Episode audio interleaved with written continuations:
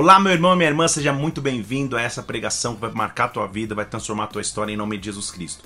Que a cada dia você seja marcado por Deus, que essa mensagem possa tocar no profundo do teu ser e te trazer revelação, direção e instrução. Que Deus te abençoe em nome de Jesus Cristo. Um abraço meu para você. Acompanhe essa mensagem. Provérbios capítulo 3, versículo de número 5. Salomão, autor de Provérbios, dono de toda sabedoria, ou de, de, de maior sabedoria do que, que algum homem possa ter, está nos alertando, está nos instruindo, dizendo assim: confia no Senhor de todo o teu coração, não se confunda no teu próprio entendimento, reconheça-o em todos os teus caminhos e ele endireitará as tuas veredas. Mais uma vez vou ler: confia no Senhor de todo o teu coração. Você consegue repetir isso comigo? Fale: confia no Senhor de todo o coração. Fale mais uma vez. Mais uma vez. Quando as lutas aumentarem, quando o medo bater na tua porta, quando o inimigo te fazer desistir, quando a enfermidade bater na tua porta, Pai, tu és a nossa segurança e confiança. Não há ninguém em quem podemos confiar que tenha maior poder senão a ti. Confiamos na tua mão, no teu braço forte, confiamos na tua mão estendida para nos cuidar.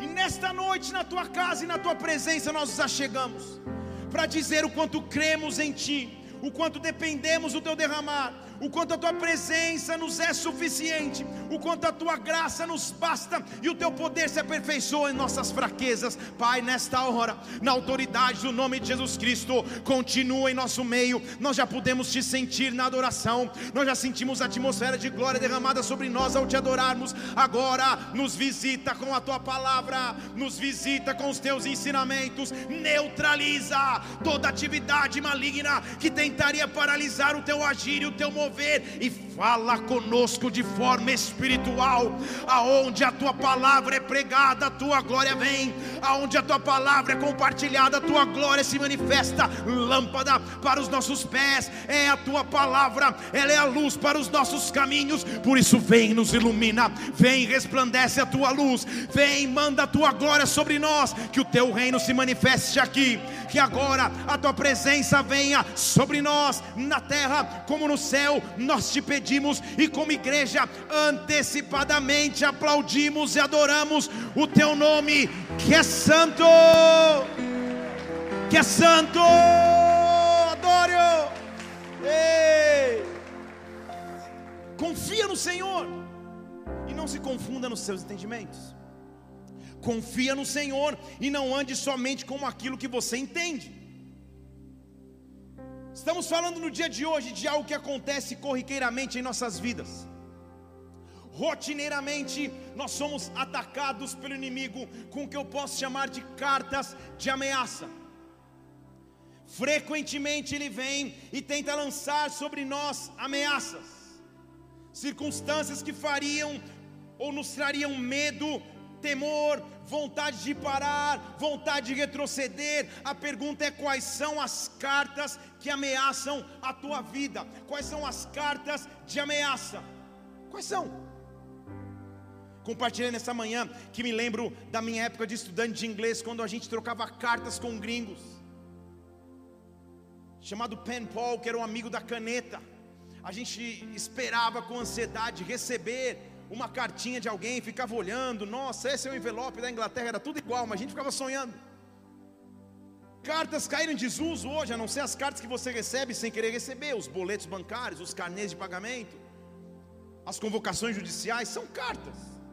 Hoje em dia é muito mais prático se trocar mensagens, é muito mais prático só mandar uma mensagem para alguém, ou até um áudio para alguém, e glória ao Pai pelo avanço de duas vezes do áudio agora. Minha esposa viciou, tem que, tem que admitir, porque às vezes ela, eu estou do lado dela e ela está ouvindo alguém falar em línguas, eu falo, Mira, você entende? Ela, eu entendo tudo, está tudo tranquilo. Eu acho que ela não entende nada, mas ela já fala tão rápido naturalmente que se eu colocar duas vezes o telefone queima. O fato é que todos os dias nós recebemos cartas de ameaça. E a minha pergunta nessa noite é como estamos reagindo a elas. Ameaças que vêm contra as nossas convicções, contra aquilo que tínhamos como certeza, ameaças que abalam a nossa fé, ameaças, ameaças que abalam a nossa crença, que querem nos fazer parar. Há uma maneira de reagir. Eu estou dizendo a você, no momento que você receber essa carta de ameaça do inimigo, rasgue esta carta, não dê voz àquele que tem como base falar a inverdade, não dê voz àquele que tem como base ou te fazer retroceder para o medo, para a apatia, para a ausência de fé. A Bíblia já nos disse em João capítulo 8, versículo 43 e 44, Jesus está dizendo: vocês não conseguem me compreender, vocês não conseguem me ouvir. O diabo nunca se firmou na verdade nele não há verdade. Ele profere mentira e lhe fala do que é próprio, porque é mentiroso e pai da mentira. A base daquilo que o inimigo fala aos nossos corações é mentira. Mentira, no original do texto, é preceito de perversidade, enganação, ameaça de instabilidade, não é o que aparenta ser. Parece, mas não é. É como usar um produto falsificado. Não olhe para ninguém, olhe para mim. É como usar um produto falso. Parece, mas não é.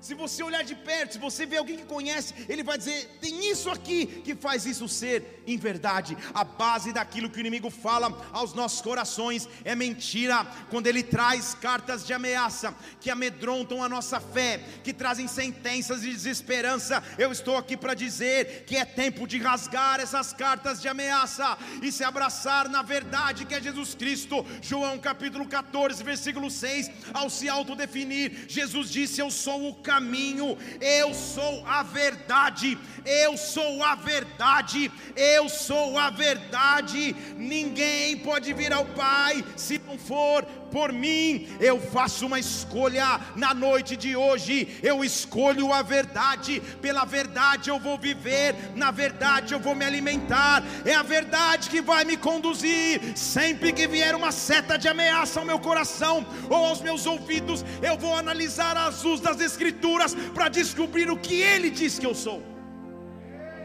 Quais são as verdades das Escrituras? Pode aplaudir você que ameaçou aí?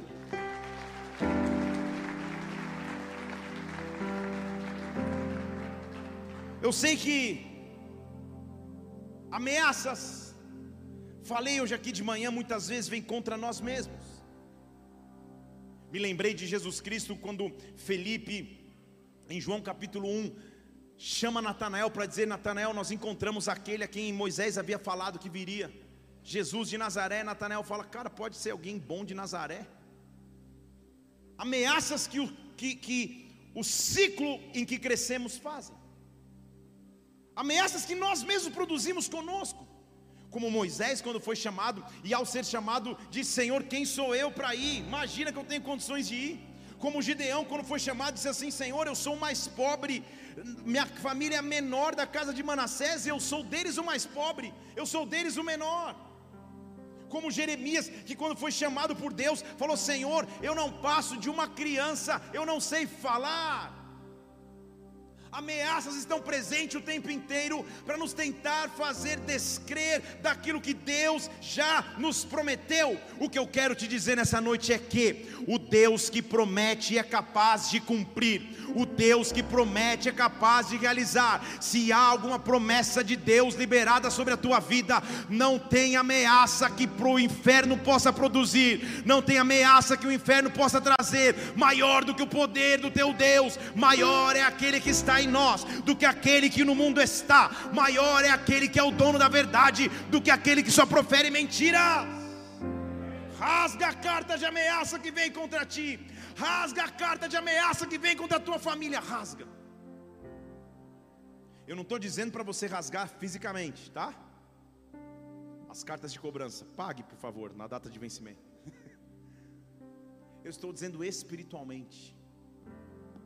Quais são as ameaças que batem na tua porta? O que, que tira o teu sono hoje? O que, que tira a tua paz? Que, que situação estás ainda sem solução? E talvez impossível de solucionar naturalmente, você precisa do agir sobrenatural de Deus. Rasga essa carta. Deixa eu falar de novo, rasga essa carta. A Bíblia diz que a fé vem pelo ouvir e ouvir a palavra de Deus. Isso quer dizer que aquilo que nós escutamos ou aquilo que nós nos deixamos influenciar, aquilo vai edificar a nossa fé. Por isso eu preciso entender que Deus diz ao meu respeito verdades, que, meu, que Deus diz ao meu respeito verdades sobrenaturais, e nessas verdades eu vou caminhar. Talvez o mundo tenha proferido mentiras, eu tenha crescido com instituições na cabeça, com fortalezas mentais, com comportamentos culturais que me ameaçam ameaçam de sonhar, que me ameaçam de crescer, que dizem que eu não posso romper para um próximo nível, que dizem que eu não posso sonhar com aquilo que deveria sonhar, mas nessa noite há um Deus neste lugar, dizendo: Eu te chamei para andar na verdade, eu te chamei para coisas maiores do que você imagina, eu te chamei para coisas maiores do que você mesmo, simplesmente rasga a carta de ameaça, que te faria parar, que te faria paralisar, rasga. Cartas de ameaça nos pressionam todos os dias, porque insistem em nos dizer que não vai dar errado, que não vai dar certo, que vai dar errado. Cartas de ameaça estão cheias de não e quase nenhum sim. Cartas de ameaça tentam nos fazer ficar numa fase onde o inimigo te diz nem ouse, ou nem tente falar aquilo que eu te pedi, sonhar aquilo que você sonha, esperar aquilo que você espera.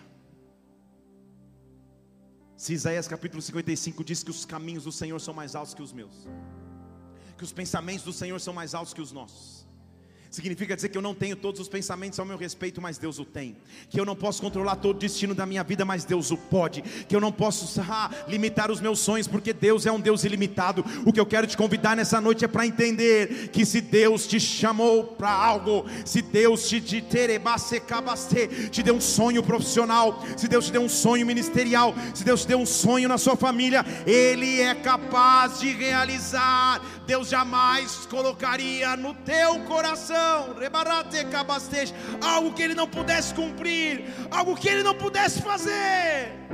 Oh, Senhor, nesta noite vem sobre nós, rasga as cartas de ameaça que nos paralisariam, rasga as cadeias das trevas que nos segurariam, Pai. Ei, rasga. Quando você almeja sonhar, vem uma, uma, uma carta de ameaça dizendo: Quem que você pensa que é? Eu contei hoje de manhã aqui, até me emocionei a contar e vou, vou não vou repetir. Só para poder repetir mesmo, mas você devia ter vindo de manhã então, mas eu vou repetir. Minha vida hoje em dia, em momentos fora de pandemia e já está até voltando mais ou menos, é basicamente de pregações da palavra aqui, condução da igreja de Brasília e, e tudo que isso envolve, além de inúmeras viagens e aeroportos e hotéis e, e, e, e para pregar em lugares. Eu amo fazer isso porque é isso que Deus me chamou para fazer. É extremamente custoso, sim ou é? Sair de casa, seus filhos meio que chorando porque você não, não quer que você saia, mas aí você chega e eles só falam um oi e. Normal de criança. Mas eu me lembro que aos 18, 17, 18 anos de idade, eu comecei a trabalhar para uma agência de tradução em São Paulo. E uma das funções era receber pessoas no aeroporto. E aos 17 anos, ou seja, cinco anos atrás, quando eu tinha 17 anos,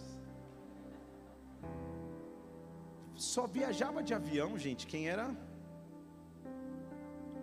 Naquela época, avião, a, a, a, o serviço de bordo era com talher de, de, de, de metal. Agora deu uma forçada também. Mas era mesmo, né? Fazer o quê? E eu ia para o aeroporto e ficava no saguão parado assim, pensando: Poxa, que sonho, eu nunca tinha andado de avião na minha vida. E Me encantava ver as pessoas saindo com as malas correndo, indo para um lado, indo para o outro. Eu falava, Senhor. Daqui a pouco comecei a fazer isso para a igreja que eu frequentava, a igreja fazia muitos eventos com gringos estrangeiros, então eu ia receber os gringos no aeroporto, eles iam na van, a gente ia conversando, eu ficava com meu coração sonhando. Deus, quando isso pode acontecer comigo, mas ao mesmo tempo uma voz me dizer: quem que você pensa que você é? Pega o teu passe escolar e se contenta e ir para a escola. Porque as ameaças sempre tentam nos prender no presente, sendo que Deus nos conhece no futuro. Da boca das crianças vem um perfeito louvor. Deixa eu te dizer algo. Que não é por acaso que, isso, que esse amenzinho acabou de acontecer aí. Esse é um amiguinho que eu fiz aqui na igreja. Me traz presente, vem falar comigo. Sabe por quê? Porque um dia o que eu faço ele vai fazer, ele nem sabe. Mas ele vai ver o vídeo aqui um dia. Lá na tecnologia dele. Sabe por quê? O Deus que conhece toda a história, preste atenção. Ele é capaz de pegar um garoto de 17 anos, que já falava inglês, trabalhador, estudava, trabalhava, não vou trazer louros para mim, que corria, não era de família, pelo contrário. Ele é capaz de pegar esse garoto e colocar num saguão de um aeroporto sem nunca ter voado de avião, só para plantar nele uma semente. Só para dizer para ele: nunca deixe de sonhar com aquilo que eu colocar no teu coração. Não deixa, não deixa de sonhar, porque quando você chegar nos 42 anos, talvez você vai chegar dias falando: Senhor, por que eu pedi para viajar tanto? Estão aqui comigo? Sabe o que eu quero te dizer? Que Deus nunca vai colocar uma semente no teu coração que Ele não possa cumprir. Deus nunca vai colocar uma, uma nação no teu coração que Ele não te faça pisar. Deus nunca vai te colocar um, um projeto profissional no teu coração que Ele não possa realizar. O Deus que está trabalhando em você agora é o Deus que em um ano, dois anos, cinco anos, dez anos pode mudar completamente o rumo da tua história. Você não está preso só na realidade que vive atualmente. Essa carta de ameaça tenta te prender. Essa carta de ameaça tenta te confinar naquilo que você está vivendo agora. Deixa eu te dizer dizer algo aqui, na autoridade de Jesus Cristo. Se você sonhe, sonhe mais ainda. Se você tem expectativas em Deus, aumente as tuas expectativas no Senhor, porque nesta noite Ele está rasgando as cartas de ameaças para te dizer. Os meus planos são maiores do que os teus, meus caminhos são maiores do que os teus. Ah, a maneira que eu faço é maior do que a tua.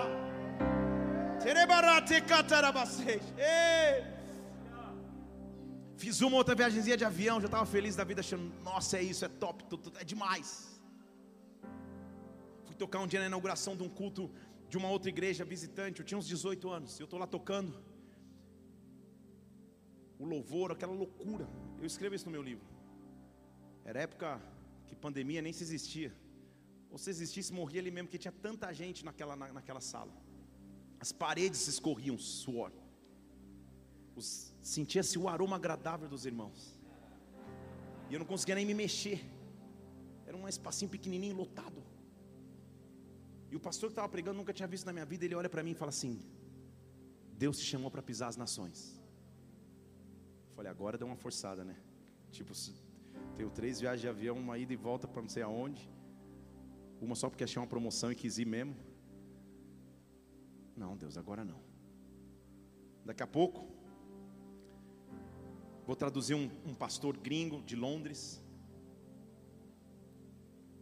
Ele enxerga tanto a chamada que Deus já devia ter na minha vida naquela época, que ele era reitor de uma universidade em Londres, uma, um, um dos maiores institutos bíblicos da Europa. E ele me dá uma bolsa integral com moradia na casa dele. E eu já falei, cara, eu falo inglês.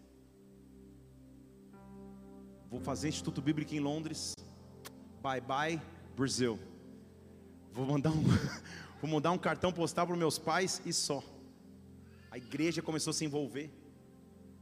A cantina tinha uma foto minha segurando o contrabaixo, uma bandeira da Inglaterra, a galera deixava o troco. É uma benção. Eu iria embarcar para Londres, tudo certo. Em janeiro de 1999. Só que em outubro de 1998, uma menina resolve ser aluna do instituto que eu dava aula na igreja. E ela anotava tudo com afinco, gente. Eu falava, bom dia lá, bom dia. Boa tarde, boa tarde.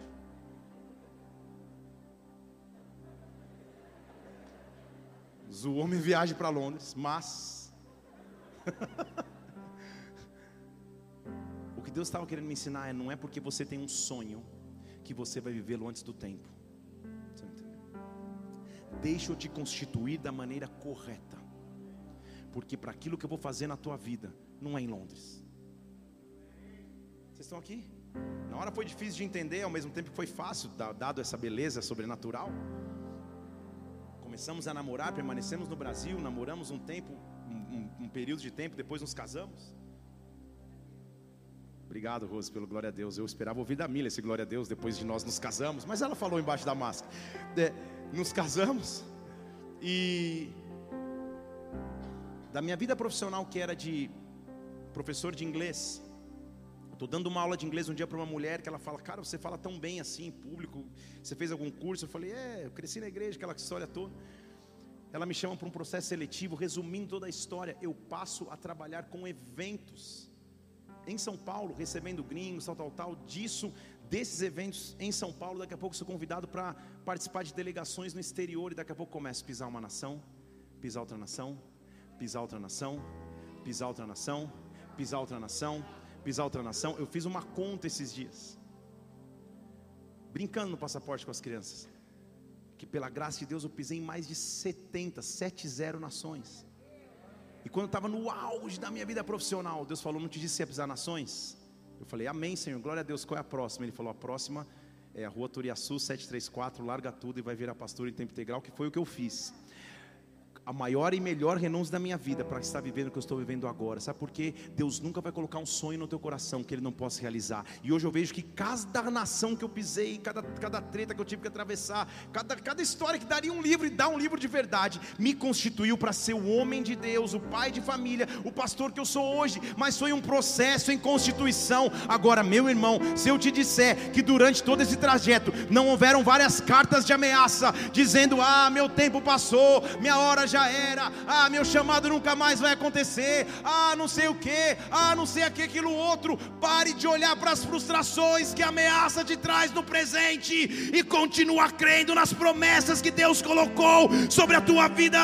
Talvez para você naturalmente o tempo está passando demais, o tempo já está tarde demais, mas eu sou o Deus que transforma um dia como mil, mil dia como um, e nesta noite, levante uma de suas mãos aqui, comece a rasgar as cartas de ameaça que roubavam a tua fé, que roubavam a tua esperança, que te traziam medo, desânimo, frustração. Simplesmente creia que Deus é capaz de fazer. Dê um brado ao Senhor e adore-o aqui.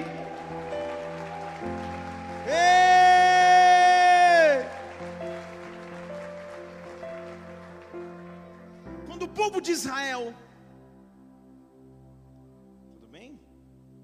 Obrigado, dá um abraço, papai. Obrigado. Ó, oh, alguma coisa deve estar querendo. Quando o povo de Judá se encontrou em um momento onde não haveria esperança senão Deus, só havia uma opção: escolher a carta de ameaça ou as promessas de Deus cartas de ameaça virão todos os dias. Numa simples consulta médica que pode mudar a tua, tua, tua, tua paz. Num simples comunicado, quatro da tarde, numa sexta-feira, passe no RH, você fala, Senhor. Numa simples mudança de mercado, numa pandemia, tudo é ameaçador. Tudo contribui para roubar a minha paz. Ezequias era rei de Judá. E a Bíblia diz que um, um, rei da Assíria, que era um império mais forte da época, maior poder bélico, maior número de exército, era incomparável o poder deles contra o exércitozinho de Judá. Lembre-se que nesta época Judá estava separado de Israel. Havia tido uma divisão entre as tribos. Dez tribos tinham ido para o norte, duas tribos tinham ficado no sul, ou seja, Judá era menor dos menores. Duas tribuzinhas que estavam ali juntas, Judá, Benjamim, tentando coexistir, e de repente a Síria se levanta para atacar. Em Isaías capítulo 36, versículo 1, diz que o rei Ezequias, no, no tempo de Senequeribe, rei da Síria, subiu contra ele e as cidades fortificadas de Judá e as tomou. Esta é a pressão da ameaça. E isso é quando o inimigo está diariamente batendo na nossa porta. Ezequias, um líder, um comandante, deveria ter todas as respostas.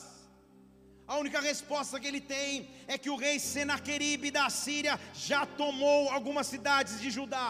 O próximo seria tomar Jerusalém, e se ele toma Jerusalém, ele toma o templo, ele toma a arca, ele toma o local de adoração, ele rouba tudo que é mais precioso.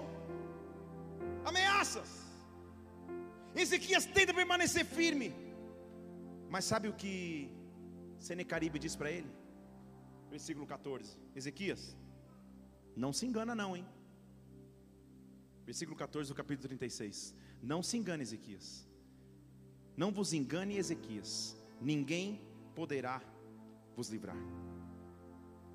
O rei Senecaribe fala diretamente para a população de Jerusalém: Olha, não cai nessa lorota de Ezequias, não. De Ezequias, tô, por que eu estou lendo Ezequias? Ezequias não cai nessa lorota de Ezequias achando que vocês vão estar salvos. Ninguém pode livrar vocês. Tampouco, versículo 15.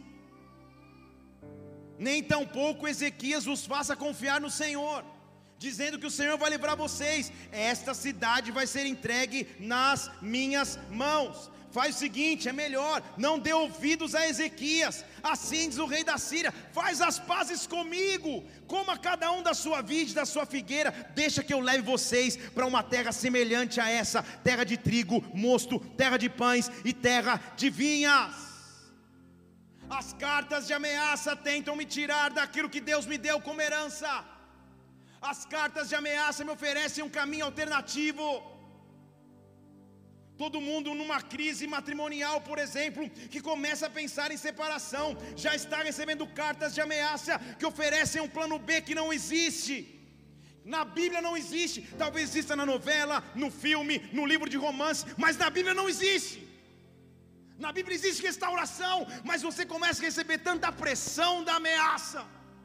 E a ameaça é, ó, que Ezequias não, não, não engane vocês, hein?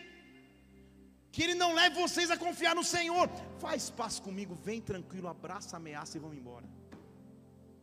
É o que a ameaça faz todos os dias, é o que a ausência de fé faz todos os dias.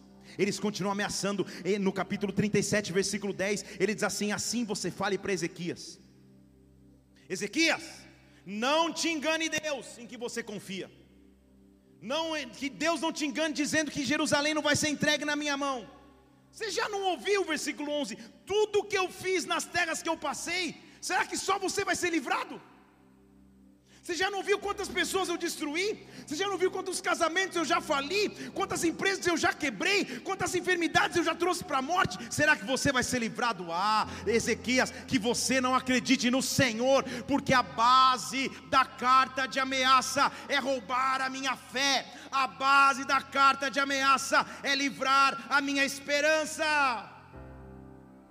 Literalmente, Ezequias recebeu uma carta esse conteúdo que eu estou lendo para você aqui foi uma carta. Porque o versículo 14 diz que quando Ezequias pegou a carta na mão, o rei da Síria mandou uma carta para Ezequias. Então na tua mão há uma carta de ameaça. Qual vai ser a tua escolha? Muitas coisas ameaçam as promessas de Deus sobre nós. Qual vai ser a nossa escolha? Numericamente falando, humanamente falando, é impossível lutar contra a Síria. É o exército mais forte. Eles inclusive iriam subjugar Jerusalém, as dez tribos eles iam subjugar, quanto mais duas. Por isso Senecaribe está dizendo, cara, não vai acreditar nessa besteira de que Deus vai proteger vocês. Não luta, nem tenta reagir. Faz paz comigo e deixa ser levado embora. Mas Ezequias fala, não é possível, cara. Ele lê a carta de ameaça. E sabe o que ele faz? Põe lá o versículo 14 na tela para mim, por favor. A Bíblia diz que ele entra na casa do Senhor. E se estendeu perante o Senhor. Posso dramatizar? Sim ou não? Sabe o que é estender no original?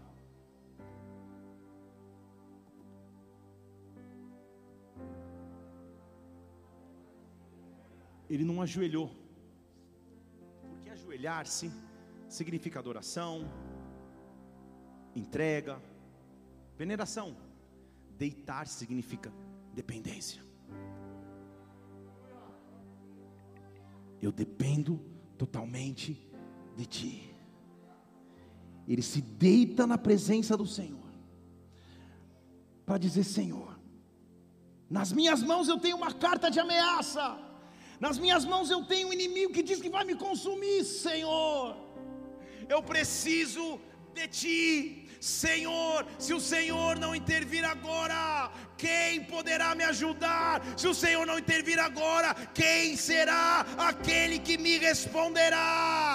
Ele deitado, ora ao Senhor, versículo 16, dizendo: Senhor dos exércitos, Deus de Israel, eu sei que tu és grande, tu estás sentado sobre os querubins, só tu és Deus de todos os reinos da terra. O Senhor fez céu, o Senhor fez terra, Senhor, inclina o teu ouvido, ouve abre os teus olhos, enxerga, Pai. Olha Senecaribe, ele está afrontando o Deus vivo. Escute a ameaça que vem contra mim, escute a ameaça que vem contra a minha casa. Age, Deus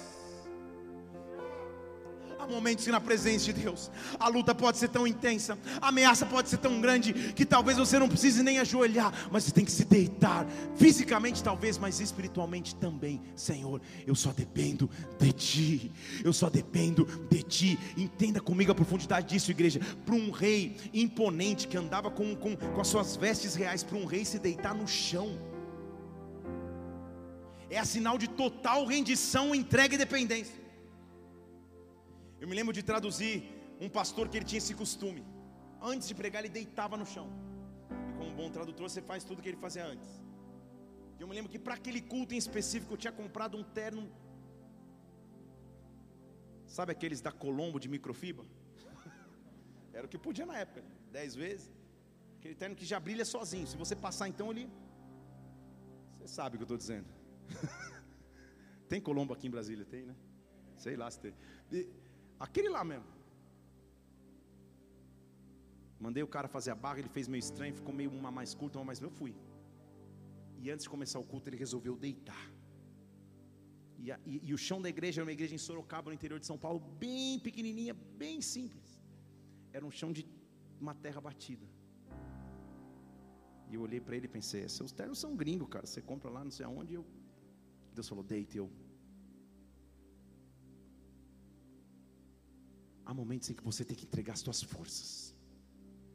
Não porque você desiste de lutar, mas porque você diz: Senhor, as minhas forças sozinhas não estão fazendo nada, eu preciso da tua mão. Abre os teus ouvidos e escuta, abre os teus olhos e vê. Há uma ameaça afrontando o Deus vivo, há uma ameaça batendo na porta da minha casa, há uma ameaça roubando a minha paz. E eu estou dizendo a você: haverá resposta para o teu clamor, haverá resposta para o teu clamor, haverá resposta para o teu clamor senão Ele não te mandaria clamar. Clama, clama a mim, eu posso te responder coisas grandes que você não sabia, respostas que você não tinha, soluções que você não esperava, livramentos que você não aguardava. Nesta semana eu estou profetizando: virão sobre a tua vida, virão sobre a tua casa, virão sobre a tua história. Clame!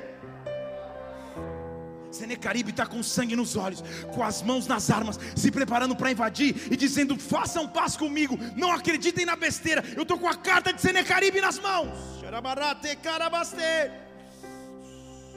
Só que sabe o que Ezequias faz além de deitar no chão? Ele manda uma comitiva e falar com o profeta chamado Isaías. Porque na hora da aflição, da dificuldade, só tem uma resposta: se entrega e vai buscar o profético se entrega e vai andar pelo sobrenatural. Quando as tuas armas humanas acabarem, quando a tua, a tua persuasão natural acabar, quando você falar, Senhor, eu não sei mais o que fazer, se rende, deite-se e vá buscar o profético. De um lado ele tinha a carta de Senecaribe nas mãos, do outro chega um WhatsApp profético para ele. Qual é a carta que você vai escolher ficar? Rasga a carta de ameaça Deixa eu falar de novo. Rasgue a carta de ameaça. Rasgue a carta de ameaça. Quando o povo volta com a resposta para Ezequias, ele está no templo, no chão deitado. Isaías, tomado do Espírito Santo, manda dizer para ele, versículo 33: Assim diz o Senhor acerca do rei da Síria: Não entrará nesta cidade, não lançará flecha alguma sobre ela, nem tampouco virá com escudo, ou levantará contra ela qualquer tranqueira, não tocará um fio de cabelo de ninguém de Jerusalém. Preste atenção que a palavra profética estava dizendo para o dono da ameaça: pelo mesmo caminho que ele veio, por este caminho ele voltará, mas nesta cidade ele não entrará diz o Senhor. A palavra final é dele, a proteção final é dele, a resposta final é dele.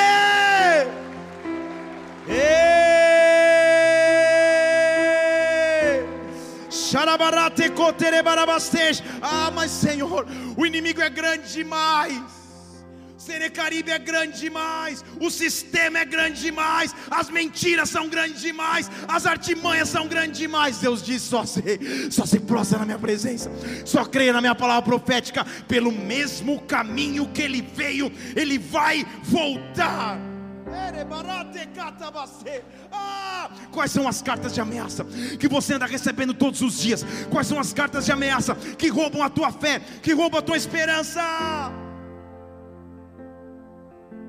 Preciso dizer para alguém que está aqui: a tua empresa não vai fechar.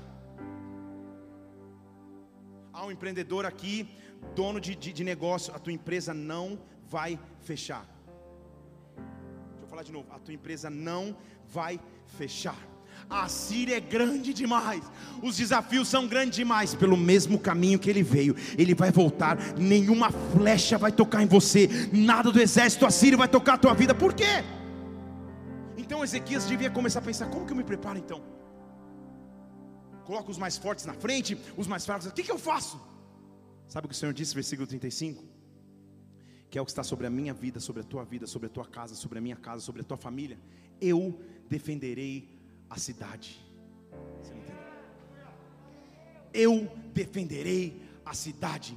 Ezequias, não se preocupe em colocar as mãos em armas nenhumas. Eu defenderei a cidade, porque eu conheço todas as coisas, eu sei onde o inimigo está acampado. Então, sabe o que eu vou fazer? A Bíblia diz no versículo 36 que então saiu o anjo do Senhor, enquanto Ezequias estava deitado no templo enquanto ele estava rasgando a carta de ameaça, saiu o anjo do Senhor e feriu o arraial dos assírios, 185 mil soldados feridos de uma vez, e quando eles acordaram pela manhã, já eram só corpos mortos. Onde está, ó morte, a tua vitória? Onde está, ó Síria, as tuas ameaças? Eu nesta noite me levanto para vitereca, tarabastej, para abraçar a vitória daquele que me deu vitória, para abraçar o triunfo daquele que me deu triunfo. Eu me levanto, porque as ameaças não vão me calar as ameaças não vão roubar minha paz, as ameaças não vão roubar a minha esperança. Rasga a carta de ameaça. Rasga a carta de ameaça. Quais cartas você vinha acumulando aí? Quais sentenças você vinha acumulando? Rasga a carta de ameaça. Rasga a carta de ameaça. Ei! Há uma mulher aqui casada. Sem dificuldade para engravidar e cada exame que você faz, você e teu esposo faz, cada exame que vocês fazem se torna uma carta de ameaça. Deus está dizendo: Eu estou rasgando, porque a palavra final é minha, a sentença final é minha, e eu estou tocando o teu ventre para gerar. Agora! Agora!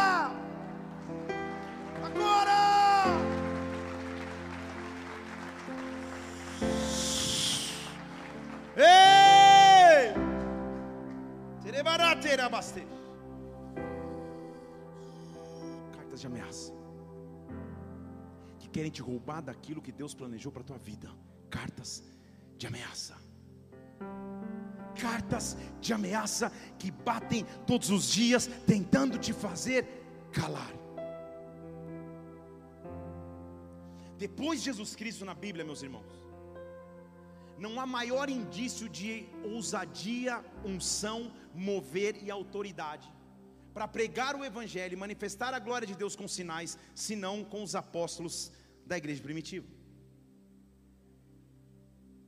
Pedro sendo um deles, homem transformado por Deus, que logo no, no, no dia de Pentecostes prega e três mil pessoas se convertem. Só que eles não estavam livres das ameaças. E eles tiveram que saber se comportar diante das ameaças. Quais são as ameaças que estão diante de você? Imagine terminar um culto de poder, de unção, de autoridade. E ao invés de ter likes na sua rede social ou comentários que foi uma bênção essa noite, você ser levado para a prisão. Foi o que aconteceu em Atos capítulo 5, versículo 18. Deitaram as mãos nos apóstolos e os colocaram na prisão pública. Eles tinham acabado de pregar. E o resultado de sua pregação era presos. À noite, veio um anjo do Senhor e os tirou da cadeia. E os tirou de lá. E talvez você pense, eu estou no versículo 19: de noite um anjo do Senhor abriu as portas do cárcere. E você pensa que o, que o anjo vai dizer para eles: fujam enquanto é tempo, salve-se quem puder. O anjo diz assim: faz o seguinte, vão lá para o templo de novo e voltem a falar para o povo as palavras dessa vida. Eu estou libertando vocês da ameaça da prisão, para vocês continuarem ousados como estão. As ameaças não me abatem, as ameaças não me paralisam, as ameaças na verdade me dão mais força. Ah, é isso que você vai tentar fazer. Você está tentando destruir minha família, você está tentando destruir meu casamento, você está tentando destruir meu ministério. Ah, não é isso que você quis fazer anos atrás. Não é possível. Que seu Senacaribe do inferno, seu, seu cão sujo do inferno, que está tentando me paralisar com ameaças. Eu paro as tuas mentiras e abraço a tua verdade. O anjo abre a cadeia e diz: Volta para pregar. Quando os soldados voltam e não os encontram no, no, no, na prisão, diz o versículo 21 que eles entraram de manhã no templo e ensinavam. O sumo sacerdote mandou ir lá buscar na prisão, e os guardas, versículo 22, foram e não encontraram ninguém na prisão, e falaram assim: Cara, a gente achou o cárcere, o cárcere está fechado, mas não tem ninguém dentro. E sabe, na verdade, onde eles estão? Versículo 25: Eles estão no templo ensinando o povo. Quando o inimigo vê que na primeira ameaça ele não tenta te derrubar, ele vai tentar te ameaçar de novo. Mas agora você está escolado. Quando a ameaça chega, é tempo de rasgar as ameaças. Sabe por quê? O capitão e os guardas. Estamos juntos. O capitão junto com os guardas. Trouxeram não com violência para não trazer tumulto na multidão porque temia que a multidão apedrejasse o capitão e os guardas por tirar os apóstolos, porque eles estavam sendo bem-sucedidos. O ministério deles estava avançando. E eles chegaram na presença do sumo sacerdote. Versículo 27. Sumo sacerdote, de acordo com a lei que eles tinham que respeitar, tinha poder de vida ou de morte. Eles não estão numa situação light, eles não estão numa brincadeirinha. E sabe o que o sumo sacerdote faz? Versículo 28 a gente já não avisou expressamente que vocês não ensinassem nesse nome? Eu já não disse para você parar. O que, que é isso? Carta de ameaça. Literalmente uma carta de ameaça. Eu já não mandei você parar. Eu já não mandei você não mexer com isso. Eu já não mandei. É interessante ver quando às vezes você começa a passar luta, falar, ah, acho que é melhor eu ficar meio, meio, meio, meio quieto. Estou mexendo com isso que não devia mexer. Pelo contrário. Quando o inimigo se levantar para tentar te ameaçar, ele sabe o que ele está tentando fazer, ele sabe o potencial que Pedro tinha nas mãos de Deus. Então ele está dizendo para Pedro: Eu já não te disse para você ficar quieto, você está enchendo Jerusalém dessa doutrina. Vocês querem lançar sobre nós o sangue de Jesus, o sangue desse homem. Parem, parem, parem. O que eu faço com a voz que me diz para parar? Eu me encho da autoridade que eles não sabiam que Pedro tinha, mas você se lembra comigo um pouquinho antes, em Atos capítulo 3. Pedro, ao subir, chegando na porta formosa, ele olha para um paralítico e diz: Ouro e prata eu não tenho, mas o que eu tenho eu te dou. Levanta e anda. Pedro não andava no natural, Pedro andava no sobrenatural. Então, quando ele escuta a voz da ameaça, ah, tudo que ele faz, põe para mim na tela o versículo 29. Tudo que ele diz é: O que me importa obedecer a Deus do que obedecer aos homens, mesmo que eu tiver que ir para a prisão, mesmo que eu tiver que morrer, me importa não ouvir a voz da ameaça nesta noite. Deus está te dando uma autoridade aqui. Deus está vindo passear nesse lugar, porque Ele conhece as ameaças que estão sobre ti. Talvez na tua mão todo dia você receba uma ameaça, e fisicamente está com uma ameaça nas mãos, dizendo: Meu Deus, meu Deus, Olha o que, olha o que vai acontecer com os meus filhos. Olha as contas que estão para pagar. Olha a minha situação financeira como está. Olha a minha saúde, Deus. Olha meu ministério. Olha meu casamento. Olha a minha frieza espiritual. Senhor, ameaças, ameaças e ameaças. E o inimigo está dizendo: Eu te disse para ficar quieto. Sabe o que você tem que fazer? O que ele já fez por nós. A maior carta de ameaça já foi eliminada. Porque a Bíblia diz que existe um acusador das nossas almas, ele só nos acusa. Então, todos os meus erros, meus tropeços, meus fracassos, o acusador tinha em mãos. No termo da antiguidade, uma cédula de dívida, uma carta promissória, uma promessa de pagamento, ele segurava nas mãos. Esta era a maior carta de ameaça que me roubaria a vida eterna na presença de Deus. Sabe o que a Bíblia diz em Colossenses capítulo 2? Versículo 13: Quando vocês estavam mortos nos vossos delitos, quando vocês estavam presos na incircuncisão da vossa carne, Ele vos vivificou juntamente com Ele, trazendo perdão, e literalmente no grego, olha o que ele fez no versículo 14: tendo pegado o escrito de dívida, ele riscou, no original, ele rasgou a dívida que era contra nós, ele rasgou a ameaça que seria contra mim, que seria contra ti, removeu do meio de nós e cravou na cruz do Calvário a cada dia que uma ameaça ameaça vier, rasgue a ameaça, crave na cruz, porque a cruz é minha evidência de vitória, a cruz é minha evidência de conquista. Oh! Espero que através dessa mensagem você tenha sido marcado profundamente pelo Espírito Santo, sua vida seja impactada e transformada, viu? Tem muitas outras pregações aqui no YouTube, Felipe Parente. Faz o seguinte, inscreve-se no canal também para que você sempre receba os alertas das pregações assim que elas acontecerem. Que Deus te abençoe. Até a próxima. Fica na paz do Senhor.